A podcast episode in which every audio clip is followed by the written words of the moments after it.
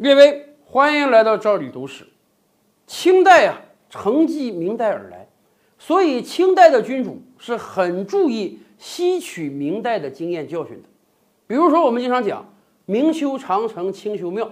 说句实在话，对于民族政策上，对于抵御北方来的侵略者上，清代干的确实比明代强多了。我们还可以聊一聊，在对宗室的恩养上，清代和明代有什么不同。咱们知道啊，明太祖朱元璋那真是苦孩子出身，好不容易当上了皇帝，他对身边的所有人可以说都很刻薄，但就是对老朱家的人特别好。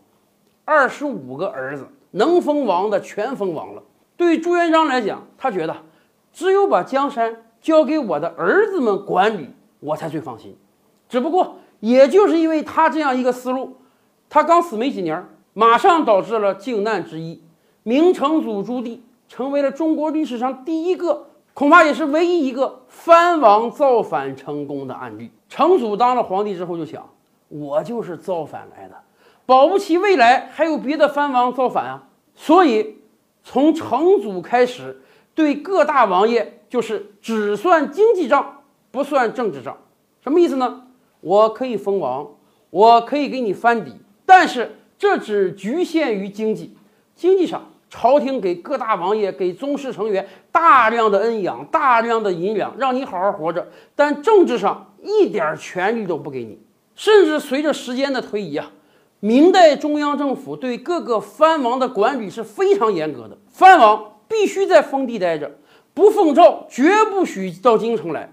后来不光是不许到京城来啊，出城都不可以。藩王不许和地方官员结交。不许染指地方事务。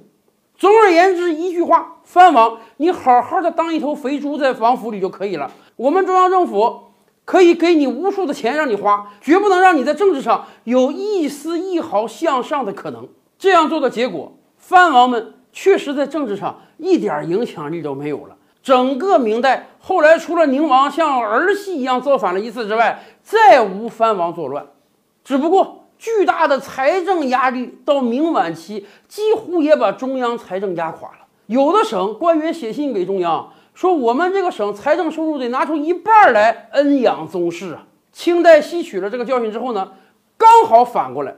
明代不是说藩王必须在封地待着，永远不许进京吗？清代反过来，所有的宗室成员，尤其是王爷，必须在北京待着。不奉诏不可以出城啊！你如果出城几十里，抓回来是要杀头的。明代认为藩王在北京待着有危险，清代认为藩王在外地待着有危险，而且不光有危险，还能耗尽朝廷大量的财政收入，所以干脆就让这些人在京城待着得了。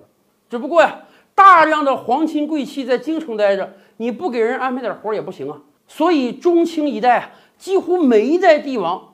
身边都有大量的皇亲贵戚作为重要大臣，而在明代，我们几乎看不到一个藩王能进入到中央决策的。那么，对于亲王的处理，到底是明代好一些呢，还是清代好一些？您觉得呢？